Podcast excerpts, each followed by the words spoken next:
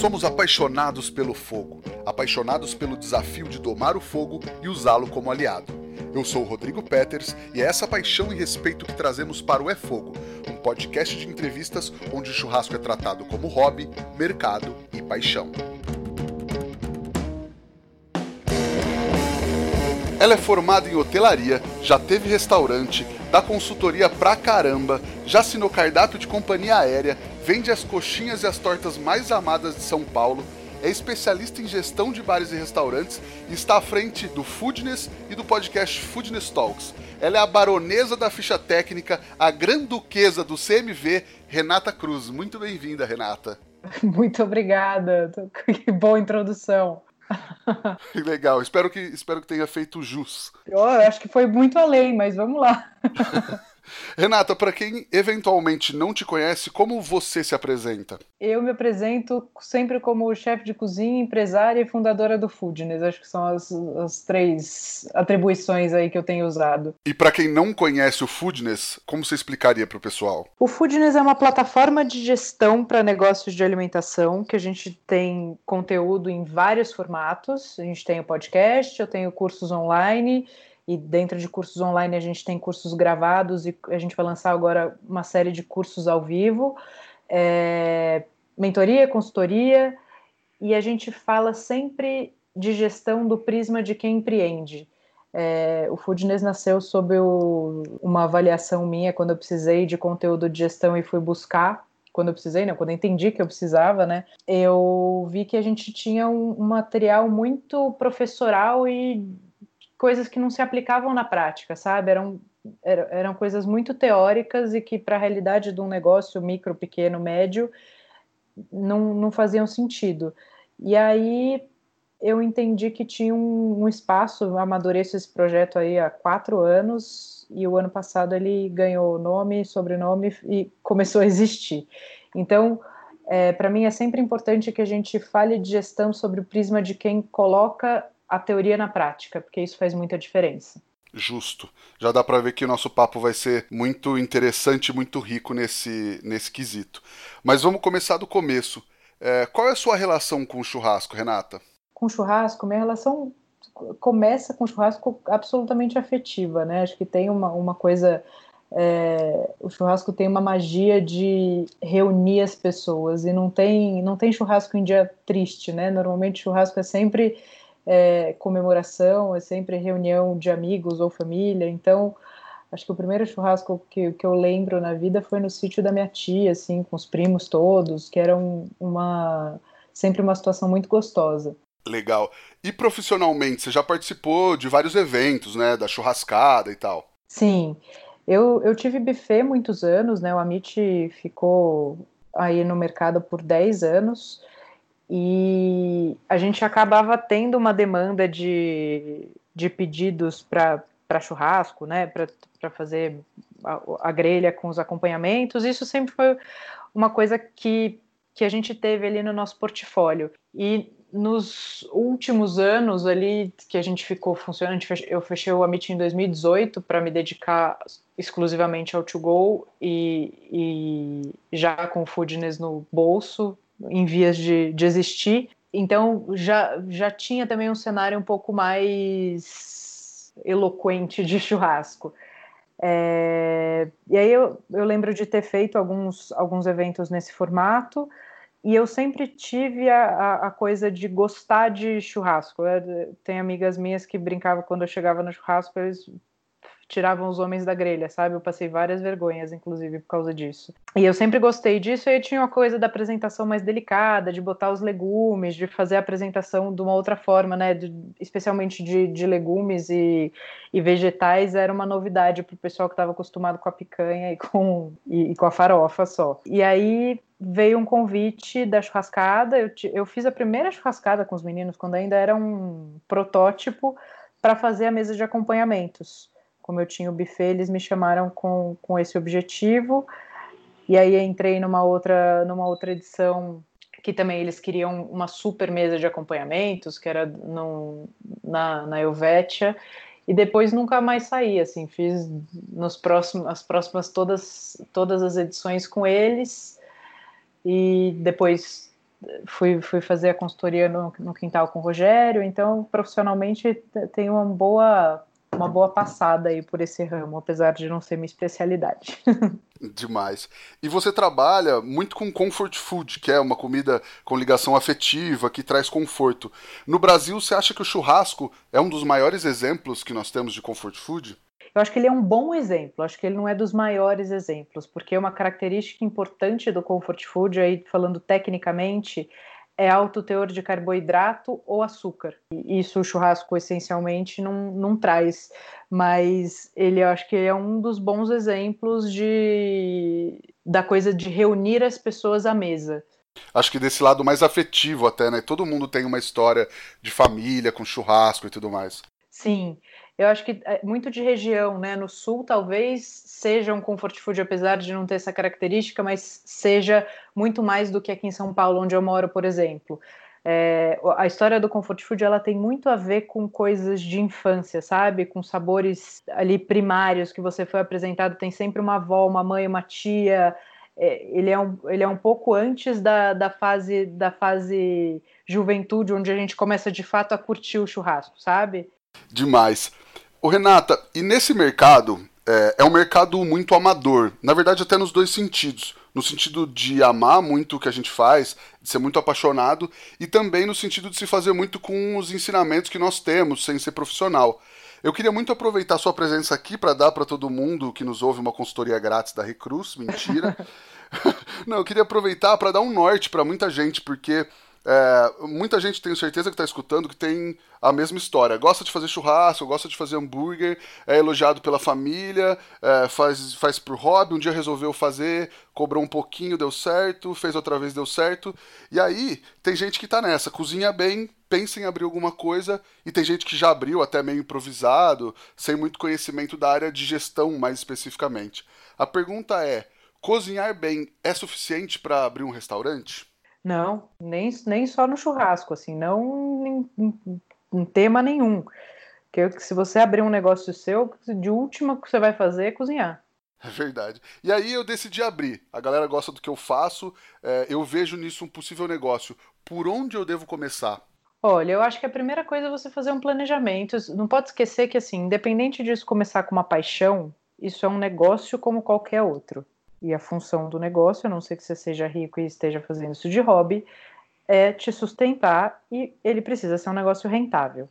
Então, como toda e qualquer empresa, você vai precisar fazer um plano de um plano de ação, né, com todos os passos do que você precisa levantar para fazer seu plano de negócio e fazer um plano de negócio igual que nem que você fosse abrir uma loja de roda de caminhão. Um pouco mais difícil ainda, porque você tem que pensar que seu estoque vai ser sempre perecível. Então, é, uma empresa é uma empresa, ela tem todas as coisas chatas de qualquer outra empresa. Então, ah, eu cozinho, eu faço bem, eu faço aqui para meu tio, faço para um amigo, babá. Você não pode viver de amigos e tios, tem que pensar quem vai ser seu público-alvo, quanto você vai custar que, que você precisa, quanto você precisa investir, quanto você precisa ganhar para sobreviver e fazer um plano de negócio como se fosse qualquer outro outro negócio. Isso é muito importante. Acho que é o primeiro passo para você analisar a viabilidade de viver disso. E hoje fala-se muito em fazer o que ama, e acho que está muito nisso, né? O pessoal que é de outra carreira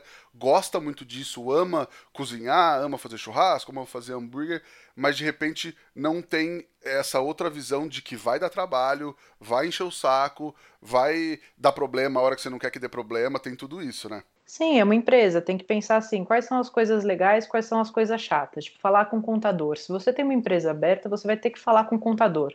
Isso é inegociável, né? Então, se você não quer falar com o contador, não abra uma empresa. Faz algumas coisas de hobby no final de semana, é, eu, eu acho que todo mundo tem que fazer aquilo que ama, gosta e acredita, mas cuidado para isso também não virar uma utopia, né? Buscando isso para sempre, enfim, se, se afundando em dívida. Cuidado com a paixão, sabe? Nessa hora. Eu acho que tem a hora da paixão te motivar, mas também tem a hora de botar a paixão no bolso para fazer escolhas que são pertinentes a uma empresa. E abrir e uma as... empresa é uma responsabilidade. Não esqueçam que abrir empresa é a coisa mais fácil do mundo. Fechar a empresa é uma loucura. Sim, e às vezes até é, tem que ser muito mais racional do que passional nesse momento, né? eu acho que tem as duas horas, mas sempre que você to for tomar uma decisão de abrir, vou abrir uma empresa e vou fazer um plano de negócio, isso tem que ser extremamente racional. A planilha, o Excel, ele, ele vai aceitar qualquer coisa que você quiser jogar lá, mas precisa entender que isso é factível. É, acho que tem algumas escolhas aí, tanto no mercado de gastronomia, é, o churrasco tem um, tem um, um fator moda aí, né? Que ele explodiu, enfim, os churrasqueiros passaram a ser rockstars. Eu vi isso acontecer com a gastronomia uns anos atrás. E é muito legal, mas é, não pode esquecer que uma empresa é uma empresa e tem todas as, as demandas é, de uma loja de ferramentas, sabe? Precisa levar isso em consideração na hora de, de fazer essa escolha. Porque senão também pode ser um hobby que você faz para ganhar um dinheirinho no final de semana, sabe? Ah, eu amo isso, muita, especialmente quem já tem uma estrutura, né? Ah, eu tenho filho, tenho um salário que eu tenho um cargo alto, é, vou jogar tudo para cima para empreender. Cuidado, né? Faz isso com planejamento, não bota nada em risco. Acho uhum. que é, acho que isso tem que ser feito na ponta do lápis mesmo. E não pode esquecer também que você vai trabalhar fatalmente quando os outros estão se divertindo. E essa escolha, ela parece bonita só na hora do, do sonho, né? Na hora que isso vira rotina, depois de um ano, dois, precisa ver se você está realmente disposto. Tem uma frase que um amigo meu costuma falar muito, que você precisa pensar se você gosta da coisa ou da ideia da coisa né? Você gostar da coisa é você gostar de chegar cedo, de trabalhar todo final de semana, de ficar lá na grelha. De... Só que pensa isso para sempre ou pelos próximos 5, 6, 8, 10 anos. É... Ou se você gosta da ideia de ter o churrasco e ser reconhecido por isso, são coisas diferentes. Eu acho que esse é, uma, esse é um bom raciocínio. Uma boa reflexão. Renato, e fazer comida para vender é igual fazer comida para os amigos e para a família? Não. Fazer coisa para os amigos e para a família é diversão, né? Você tá ali em outro momento. Fazer comida para vender vira um ofício. Independente se você faz isso é, só para um extra no final de semana ou se você faz isso de fato para viver. E aí, para vender, você precisa fazer conta. A primeira coisa que você precisa saber é quanto custa aquele prato que você quer vender né? Custa para eu produzir isso, né? Ficha técnica, é um saco, é um saco, mas todo mundo precisa fazer, independente de quem faz bolo em casa ou quem tem um, um restaurante de rua. Então, são coisas já diferentes. E quando você faz em casa, você não tem obrigação nenhuma, né? Você está fazendo ali porque você está oferecendo. É, ou né, recebendo as pessoas em casa e é gostoso, etc. Quando você vai vender isso, você tem aí responsabilidades, precisa usar touca, precisa fazer as coisas dentro aí minimamente das, das normas de vigilância. Então, são coisas absolutamente diferentes. É, essa história do, ah, você cozinha muito bem, abre um restaurante, pensar que os amigos e o tio não vão estar tá lá todo dia, né? Você vai precisar ter mais cliente não pode abrir bar e restaurante querendo que o, os amigos sustentem. Com certeza, eles vão estar lá toda semana para fazer o negócio rodar, né? Sim. E muita gente também faz evento, que é uma dinâmica diferente da operação do dia a dia, né, de um restaurante. Tem gente até que tem outra profissão e tem quem vive só de evento. Como saber qual é a hora de apostar tudo ou de manter um pé em cada canoa para quem tem outra carreira? Eu acho que é no planejamento, sabe? Eu acho que primeiro você precisa entender, assim, o, o que que eu quero desse, de, desse segmento. Eu quero viver de churrasco? Tá, eu quero viver disso, eu preciso ganhar quanto? E aí, para eu ganhar isso, eu preciso trabalhar quanto? Especialmente quem já tem uma carreira bacana, pronta, precisa, assim, quanto tempo eu vou levar no churrasco para ganhar o quanto eu ganhava antes? Ah, eu vou ganhar um terço, mas eu vou ser mais feliz. Perfeito esse um terço paga a sua vida? Ou você está disposto a viver com um terço? E sempre se provoque a pensar se você gosta da coisa ou da ideia da coisa, porque viver de evento e churrasco é isso, não tem final de semana, vai estar tá sempre cheirando a carvão, gosta disso mesmo? Tipo, tá disposto a perder casamentos batizados, festa do filho, festa do amigo. Eu, quando trabalhava com evento, eu conto nos dedos os casamentos de amigas que eu participei. Assim, você abre mão de muita coisa. Sim. E é comum a gente ouvir assim: ah, eu faço bem tal coisa, sei lá, é, eu faço bem tapioca na brasa. e vou abrir uma tapiocaria na brasa aqui que ainda não tem na minha cidade. Eu posso ir para frente só porque não tem isso na minha cidade? Hum, não. Primeiro você precisa, de novo, plano de, plano de negócio. Quantas pessoas têm interesse na, na tapioca? Faz, faz e distribui na cidade, vê quantas pessoas pagariam por isso. Né? Depois que você vê quanto ah, as pessoas gostam de fato, tá bom. Quantas tapiocas eu preciso vender só para pagar o aluguel, ou só para ganhar um salário que, eu, que é, é razoável para mim? Isso tirando custo de produto e custo fixo, né? Você vende 10, gasta 3 de insumo, já tem 7. Aí seu aluguel é 3, já tem já tem 4. Se você tem quais são as outras despesas? Você consegue viver com esses 4? É, plano de negócio. E se eu tenho uma ideia legal, acho que é uma ideia boa, melhor do que essa da tapioca na brasa, no caso. Você acha que esse, esses testes são a melhor forma de validar essa ideia? Eu acho que é sempre importante testar o seu produto, sabe? Porque é, você precisa ver se tem mercado. Às vezes tem muita coisa que é uma questão de timing ou questão de bairro. É, eu, eu abri o Amit no bairro errado, depois eu tive que mudar de bairro. Isso me custou muito dinheiro. Então, esses, esses testes, avaliar certinho, né? Se eu, sou, se eu tivesse essa cabeça que eu tenho hoje, com a, não sei nem quantos anos atrás, 16 anos atrás, 11 anos atrás, quando eu abri o Amit, eu teria feito muita coisa diferente.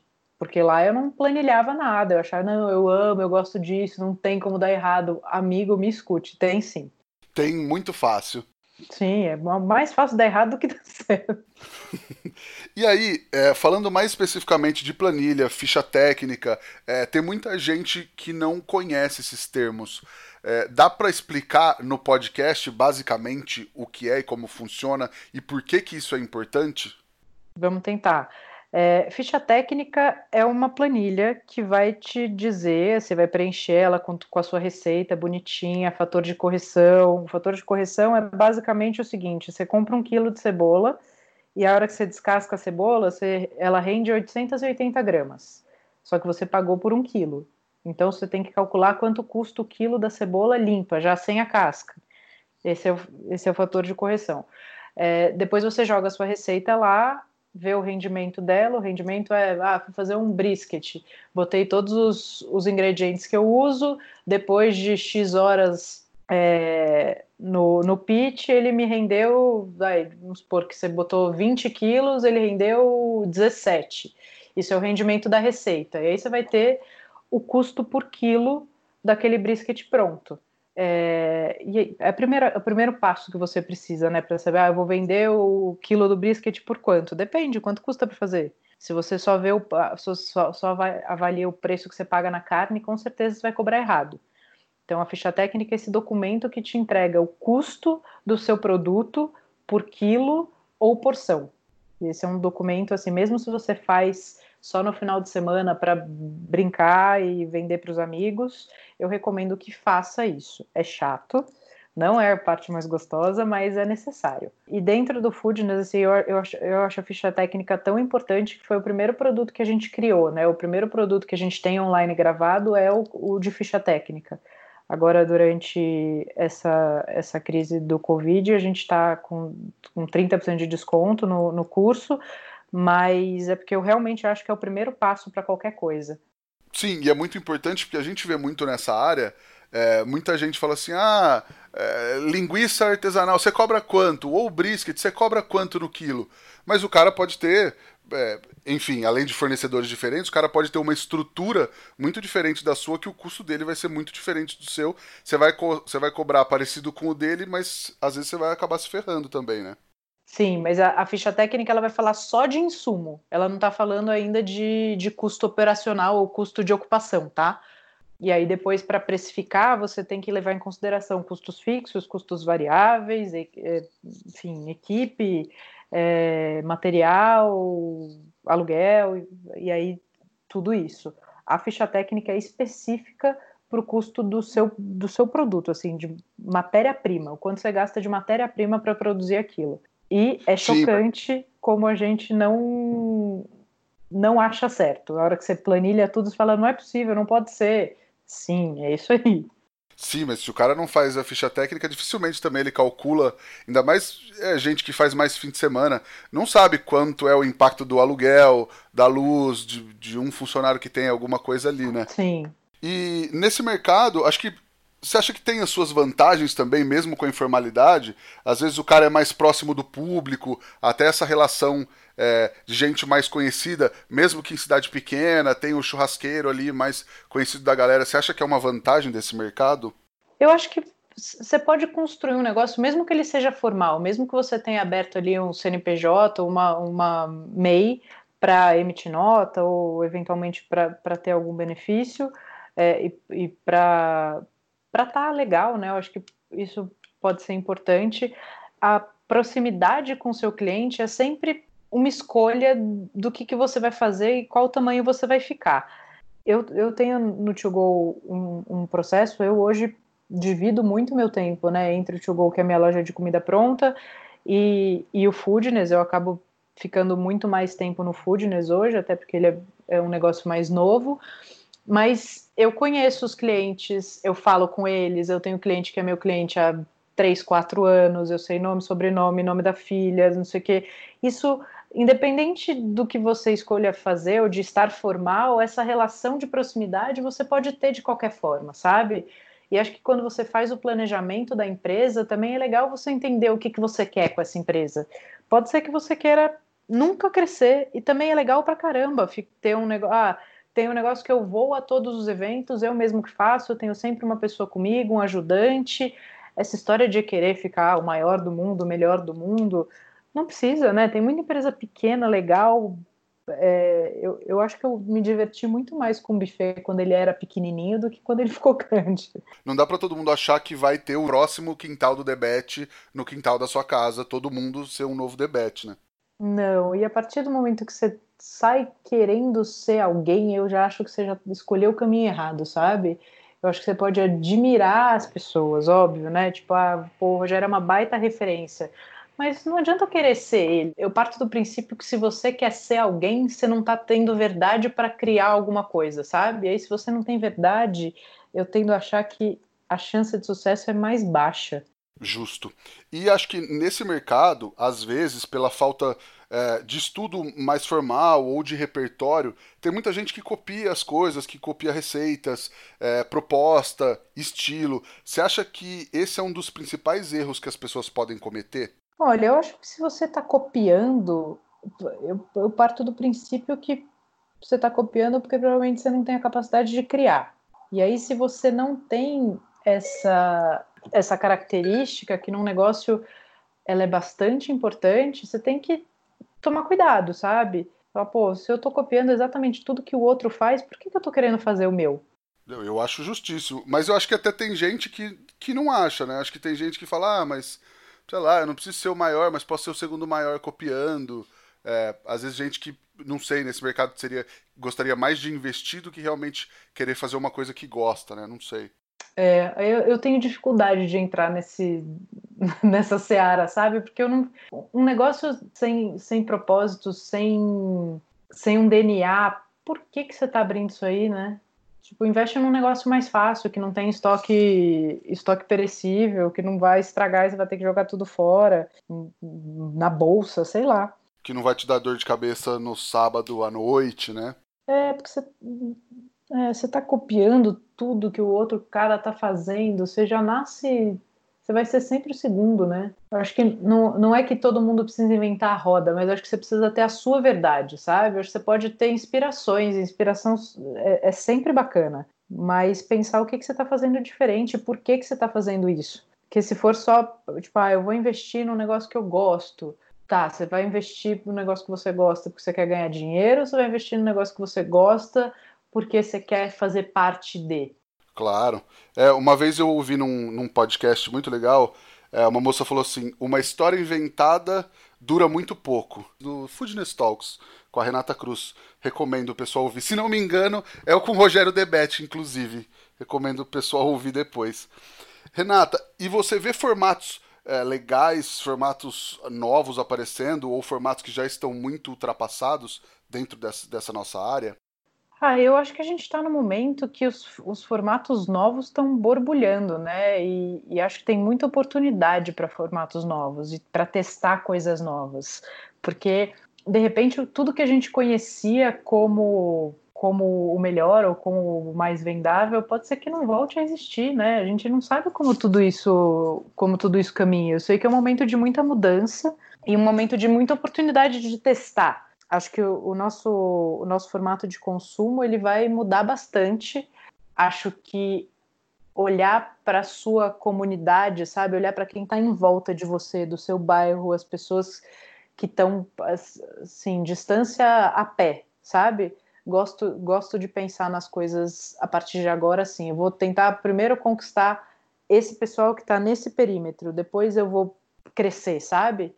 Acho que o, o formato, os, os, formatos de consumo vão mudar muito. O churrasco, a gente ainda não tem, não, não tinha pensado sobre isso, sabe? Os novos formatos de churrasco, mas acredito que coisas para compartilhar, das pessoas receberem em casa pronto ou semi-pronto, tem, tem bastante oportunidade aí. Eu acho que, que vale. Só que, de novo, a ideia que o Zezinho teve, não adianta você copiar, pode ser que não funcione para você. E aí você tem que entender quais são as características que fazem o Zezinho ter sucesso naquele formato. E o que você teria sucesso dentro do seu formato? Quem é o seu público? O que, que eles estão buscando? Qual é a faixa etária de pessoas com quem você fala? Eu, eu, tenho, eu tenho muitos clientes que falam, tá, quem é o público-alvo? Todo mundo. Quem quer falar com todo mundo não fala com ninguém. Né, uma, uma comunicação que você faz para uma mulher de 35 não é a mesma comunicação que você faz para um garoto skatista de 24. Se você quiser atender todo mundo, você fatalmente vai, vai não atender ninguém. E você acha que nessa área, pela paixão e talvez pela falta de profissionalização, a galera fica pesquisando a mesma coisa e tem menos repertório, fica rodando sempre dentro do mesmo assunto? Eu acho que a gente tem um novo churrasco, né? O Rogério é um, é um baita exemplo disso, mas tem churrascos que estão aí acontecendo há muitos anos, né? É, o Rogério é um cara que eu admiro demais e ele tinha um propósito, um porquê, um motivo, uma motivação, sabe? Uma verdade. O próprio Rogério começou a fazer dry age na, na sala da casa dele. Então, assim, ele não foi abrindo o quintal, uma casa que serve duas mil refeições dia, do dia para noite, sabe? Ele foi testando, planejando, fazendo plano de negócio, o cara extremamente dedicado. É, nesse momento aí de, de Covid, você vê ele à frente de todas as mudanças que ele está fazendo no quintal. Então, né, mudanças assim nesse, durante esse período, né, começou com as lives, vender kit. Isso funciona para ele, porque ele entende o público dele. Não quer dizer que vai funcionar para todo mundo, mas a partir do momento que você está aberto a entender tá aberto está dedicado, né? Entender quem é o seu público, quais são as suas fortalezas. E aí a, a ideia vem, sabe? A criatividade vem porque tem verdade. Você voltar para aquela frase do podcast, uma coisa inventada dura pouco, porque numa diversidade dessa, você não entende quem é você, você está sempre copiando alguém. Sim, você vai buscar a resposta do outro e nunca é a sua verdade, né? Sim, e, e né, tem coisa que funciona é, porque o cara conhece o negócio dele, então conheço o meu business, eu sei que o meu cliente precisa. Na loja, por exemplo, durante essa a pandemia, eu resolvi encerrar as atividades porque eu achei que minha equipe estava em risco, enfim, pegando transporte, etc. Mas eu conheço o meu público. Então eu fiz uma ação agora que a gente abriu as vendas na quarta. Eu peguei pedido de quarta a sábado e entreguei tudo um único dia. E eu fiz uma venda como se fosse, sei lá, de uma semana de loja aberta normalmente. Então eu conheço meu público, eu sei como falar com eles, eu sei quais são os produtos que mais vendem. Se eu vou copiar uma ação que alguém fez, pode ser que eu não venda nada. E além de eu conhecer meu público, acho que tem um outro ponto importante. Eu conheço meu público, mas o que, que eles estão precisando num momento como esse? É, há um tempo atrás eu, eu reduzi bastante o cardápio, eu fiquei só com os produtos que mais vendiam, que eram essencialmente torta, coxinha, salgados e sobremesas, e tirei toda a linha de comidinhas, que era picadinho, arroz de pato, estrogonofe, etc. Porque o meu custo operacional para ter tudo era muito alto. E, e aí foi uma baita é, aposta certa, a gente co conseguiu continuar faturando uh, a mesma coisa com 48 produtos a menos e o custo operacional mais baixo. Então foi uma boa aposta. Nesse momento que as pessoas estão ficando em casa, a coisa da a, a história das comidinhas ela ia fazer falta. Então a gente voltou agora com o estrogonofe picadinho, deu super certo. Então, além de conhecer o fluxo de compra e necessidade do meu público, eu também entendi o que, que eles estavam precisando. Hoje mesmo eu recebi um vídeo de uma cliente amiga é, com a filha pequenininha comendo picadinho, falando, tia Rita, é uma delícia. Então, olhar para o público, conhecer o seu negócio. As pessoas buscam muito receita de bolo, sabe? Para copiar e colar. Tipo, ah, como é que eu tenho sucesso na, na minha empresa? Bom, tem tantos fatores. Eu, eu sempre digo que conhecer a sua empresa e estar tá à frente do seu produto, do seu negócio, é o, é o fator um. Isso que eu falei da, da, da falta de repertório, de ficar rodando no mesmo assunto, é, eu até me referia mais assim: ah, eu gosto de fazer churrasco, eu quero trabalhar com isso, eu vou fazer um outro workshop de churrasco, eu vou ler livros de churrasco, eu vou assistir vídeos sobre churrasco. Você acha que a galera fica rodando só dentro do universo e não expande o que faria muito bem, inclusive para o seu próprio churrasco? Com certeza, eu acho que se você trabalha com comida, ter repertório de paladar é extremamente importante, até porque se você entende um ácido, é, um adocicado, um defumado em outros lugares, você consegue aplicando isso como técnica dentro da, do, do, seu negócio muito, sabe? Imagina eu, meu, o conceito do meu restaurante, do meu, do meu buffet era comfort food, imagina se eu só comesse arroz e feijão a vida inteira, eu não ia ter repertório, entendeu? Então, acho que o repertório de paladar e de formatos de negócio é, essencial. Eu, eu te digo que hoje eu faço muito pouco essa parte né, de criação, de, de etc., de receita, eu faço para alguns clientes, mas muito menos do que eu já fiz. Eu criava cardápio toda semana. E as minhas grandes eurecas assim de cardápio que eu estava criando e que eu precisava ter uma inspiração, normalmente não, eram em momentos que não tinham nada a ver com aquilo que eu estava pesquisando, sabe?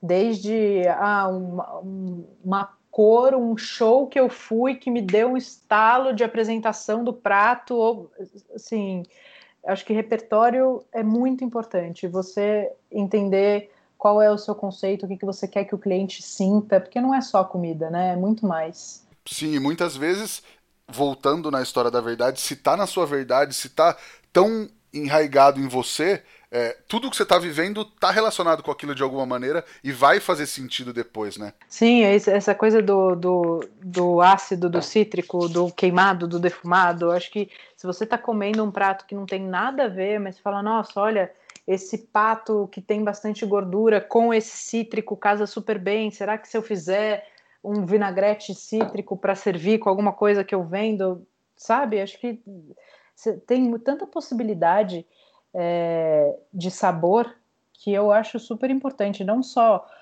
workshop e, e, técnica, aprender técnica de cozinha mesmo, sabe? Não só de churrasco. Eu acho que o cara que tem técnica de cozinha, ele acaba conseguindo agregar mais a, ao produto.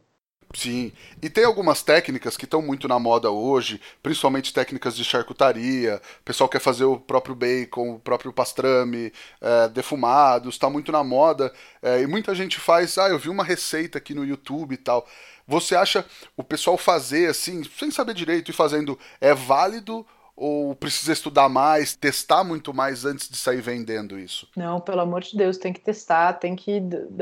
Gente, vender comida é muito sério. Né? A gente pode amar ou matar uma pessoa através de um prato. Então, assim, é, é, muito sério. Especialmente embutido, defumado, isso tudo tem, tem que ter técnica, tem que conhecer, tem que estudar. Muito cuidado com isso, assim, é muito delicado. Acho que especialmente charcutaria é, curados, que você vai ficar com uma carne ali muito tempo e pode pegar bactérias e pode, enfim, ter botulismo, pode coisas é, efetivamente mortais, né? Sim, mesmo uma defumação, uma defumação, você precisa saber primeiro que madeira, segundo de onde veio essa madeira, não é que você desmonta um móvel e joga lá, entendeu? Isso pode ter também uma contaminação seríssima, uma tábua que você cortou, né, gente que faz as coisas em casa, uma tábua que cortou um camarão e foi para cortar uma carne, você pode matar alguém. Então, assim, vender comida é uma responsabilidade enorme. Não, assim, ah, comecei por hobby, ok, mas se especialize, sabe? Seja bom naquilo que você faz e seja responsável, né? Não só com o seu dinheiro, com, com, com o seu negócio, mas também com, com a saúde dos outros, assim, especialmente. Justo. Renata, e é, como precificar, principalmente para o pessoal que faz eventos, faz coisas mais pontuais. Ah, eu vou fazer um evento ali, eu vou fazer um evento no outro final de semana. Como eu posso ter uma ideia para precificar esse meu serviço? Olha, eu acho que o primeiro ponto para você precificar é você entender o quanto custa, né? E aí começar a planilhar, que seja num papel de pão, mas assim, escreve, ah, eu vou pegar meu carro e eu vou até lá. Eu, o cliente vai comprar carne, eu vou só grelhar. Tá bom, quanto custa a minha mão de obra para fazer isso? Quanto é justo eu ganhar? Ah, quero ganhar dois mil reais no dia. Tá bom. Olha o mercado, as pessoas cobram isso. Né? Uma coisa é a mão de obra, outra coisa é o custo operacional. Ah, eu vou gastar com gasolina, vou gastar para almoçar, eu vou ter um ajudante e tem que planilhar, porque acho que tem vários formatos, né? Você pode eu, eu fiz isso muitas vezes.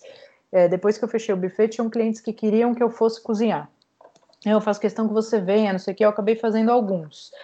E aí eu, eu passava o meu valor de, de cachê e passava a lista para o cliente fazer todas as compras. Né? Mas eu tinha um histórico, eu tinha uma carreira, eu tinha um nome, é, o cliente já me conhecia, eu conseguia cobrar um valor X, que era real. Primeiro primeiro passo, acho que entender o seu formato, se você vai comprar todos os insumos ou se você vai vender só o seu serviço, né, a sua mão de obra. E aí depois você ir entendendo em que momento de carreira você está, o quanto você quer ganhar, o quanto você precisa. E entender, assim, planilhar todos os seus gastos e fazer pesquisa de mercado. Então, acho que esses dois pontos têm muitas variáveis aí, né? Se você tem custo fixo ou não tem custo fixo, se você tem uma estrutura, se você tem uma equipe é, CLT que você paga todo mês, independente de fazer um ou 50 eventos, é, mas de pontos iniciais, assim, é, entender o seu serviço, entender os seus custos e entender o mercado. Ótimo. E quais erros mais comuns você vê sendo cometidos nessa nossa área? Eu acho que tem muita coisa do confundir o sonho com o negócio, sabe? Eu acho que isso, isso é o mais comum de, de ter o sonho de esquecer que aquilo é um negócio, que aquilo vai demandar tempo, energia, dinheiro. É... Então, essa confusão de sonho e negócio e a falta de planejamento. Acho que se eu fosse elencar os dois principais, seriam esses. E a galera vai ficar rica com um restaurante ou fazendo churrasco? Olha, eu não gosto de, de dizer nem que sim, nem que não. Eu acho que você tem que. Primeiro, se você está fazendo isso para ficar rico, eu acho que a motivação é questionável. Eu acho que você tem que avaliar, sabe? Se você vai passar esse tempo que você vai dedicar, você vai. O seu objetivo é ficar rico, essa é a sua missão. Então, esse é o seu eu estou lendo um livro agora que chama O Jogo Infinito, do, do Simon Sinek. E ele fala muito isso. Se, se você tem uma empresa para ficar rico, tá? A hora que você ficou rico, vamos dizer que você ficou rico em seis meses, acabou, você fecha a empresa porque acabou o seu objetivo, né? Você já atingiu. E aí você volta a ficar pobre, porque você não tem mais a empresa. Então, é, entender qual é a sua motivação, sabe? É só a grana? Se for só a grana, é, existem maneiras acho que menos arriscadas de fazer mais dinheiro e mais rápido. E acho que isso é, é importante também. Não é, não é uma coisa. Sou um pouco piegas, né? Mas assim, se você tá abrindo qualquer coisa só para ficar rico, bicho, não é, não é comida. Não é por aí, eu acho. A entrega emocional e de trabalho que você tem que ter num negócio desse, se você é um cara que só visa dinheiro, eu acho que esse não é o seu jogo, sabe? Não que não possa ficar, eu acho que um trabalho bem feito, é, planilhado, controlado, com dedicação, com disciplina, ele pode te dar dinheiro, pode te dar uma vida feliz, é, pode trazer resultados, mas acho que você tem que entender por que, que você está entrando nisso. Ótimo. E Renata, quem chegou até aqui, até esse ponto da conversa, e ainda tem a ideia de abrir o seu próprio negócio nesse ramo de alimentos e bebidas. No final do dia ou no final da noite, vale a pena? Cara, é, de novo, se você tem um, se você tem um planejamento, se você tem a vontade que, que, que precisa, se você está afim de, de trabalhar duro, se você tem disciplina, se você está disposto a abrir mão de aniversários, feriados, casamentos, é, eu acho que você tem que botar tudo isso na, na balança, assim, o, o, que vale a pena para mim pode não valer a pena para você, sabe? E não existe uma, uma resposta para isso. Cada um tem que saber o que está buscando e o que está disposto a entregar. Eu acho que essas duas coisas são importantes. Maravilha. Renata, nós vamos para o Lenha na Fogueira, que é onde nós falamos de assuntos mais polêmicos. Primeira coisa que eu tenho que fazer quando eu vou abrir um negócio de carnes ou hambúrgueres é deixar a barba crescer e fazer uma cara de brabão? Ai, gente, então tem isso, né? Todo mundo tem essa mesma cara. Não, foca, foca em fazer direitinho o que você quer fazer. Foca em tatuar o cutelo, né? Oh my god, no. É, não, se puder evitar. É, eu não posso mais. E vegetais, você já falou um pouco disso, mas vegetais na grelha e na brasa é churrasco? Cara, eu vou te falar, para mim tudo que você põe em cima de, uma grelha e faz nesse esquema recebendo as pessoas pode ser churrasco. Acho que também se você vai abrir um negócio de churrasco ou qualquer negócio que seja, você tem que quebrar os seus preconceitos um pouco, sabe? Se é um negócio é para atender as pessoas, é para deixar as pessoas felizes e bem atendidas. Então, eu acho que sim. Maravilha. E a nossa pergunta de um milhão de dólares: o que o fogo significa para você? Acho que o fogo significa união. Eu acho que o, o, o fogo, união e transformação. Eu, eu usaria essas duas palavras. Talvez até mais transformação eu, eu gosto de ficar perto do fogo, sabe? Eu acho que é, um, é, é uma, uma das forças aí da natureza muito expressiva. Acho que união e transformação, usaria essas duas palavras. Lindo. E você tem uma receita ou uma dica para passar para o pessoal que está ouvindo? Uma receita ou uma dica? Vamos lá. Tenho, tenho várias. É, tem, tem um negócio que eu fiz uma vez numa churrascada para a equipe, assim, antes da gente começar. E só, só para ser do contra, eu vou fazer falar de um negócio que não, não é com carne. eu peguei pão, abobrinha, queijo de cabra, limão siciliano e anchova.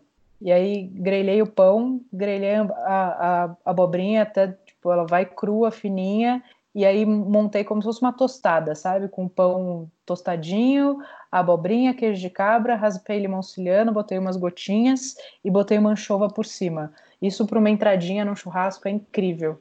Nossa, incrível. Deu fome agora. Eu almocei agora há pouco. Deu fome.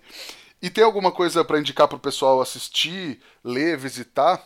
Olha, eu vou, vou eu, eu, vou direcionar um pouco mais para a coisa da gestão, tá? Que eu acho que de inspiração todo mundo aí deve estar tá cheio de referência. Tem, tem um livro que para mim é a bíblia de todo mundo que trabalha com, com alimentação, que chama Hospitalidade e Negócios, do Danny Meyer, que é o fundador do Shake Shack.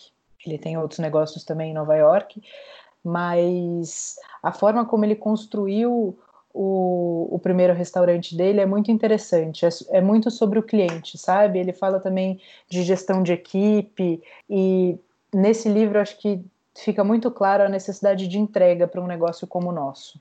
Então acho que é, essa pode ser uma dica boa de tudo que você estava falando aí, acho que mais o jogo o jogo infinito sem dúvida do Simon Sinek é muito legal e ele tem também um, um TED que chama Golden Circle que ele explica por que, que, por exemplo, a Apple é a empresa que é e que todo mundo vai sempre correr atrás dela, sabe? E ela dificilmente vai correr atrás de alguém. Então, para entender o seu propósito aí, você está indo só atrás de grana ou se você tem alguma coisa a mais a dizer, então, o TED Talk do Simon Sinek é bem interessante também de assistir. Legal. E também vamos falar aqui do Foodness Talks, que tem é, conversas e papos maravilhosos com muitos ensinamentos para todo mundo que trabalha nessa área. Acho que é importantíssimo. Você não vai dar a dica, eu dou. Sim, Foodness Talks, o curso de ficha técnica. Semana que vem a gente vai soltar cursos online ao vivo é, eu vou dar curso, Beni Novak, André Mifano, Lena Matari, tem mais alguns bons por vir. E a gente vai ter um, um curso específico de como ganhar dinheiro com churrasco. Eita, aí sim. Então aproveita. com um especialista, não comigo, mas com um especialista. Maravilha. Aproveita então é, e dá seus contatos, redes sociais para quem quiser te encontrar e encontrar esses cursos. As redes sociais do Foodness são @somosfoodness. O meu Instagram pessoal é recruz, recruz com dois Cs. É, o site a gente está finalizando, mas todas as informações de cursos vão estar, tá, além de estar tá nas redes sociais, vão estar tá lá também. É somosfoodness.com.br. E os podcasts você pode procurar em qualquer plataforma de streaming, no Spotify ou qualquer outra, por Foodness Talks. Maravilhoso. Nós estamos no Instagram, no arroba efogopod. O meu Instagram é arroba rodrigopeters, underline, e o nosso e-mail é o efogopodcast.gmail.com. Manda lá o e-mail, você já sabe, fala o que achou. Renata, muitíssimo obrigado pelo papo, eu acho que foi muito legal para apresentar para o pessoal uma visão diferente sobre esse nosso negócio do churrasco e da brasa. Tá ótimo. Obrigada a você, Rodrigo, pela oportunidade e pelo papo. Legal. E para você que nos ouviu até agora, muito obrigado e até a próxima semana. Tchau, tchau.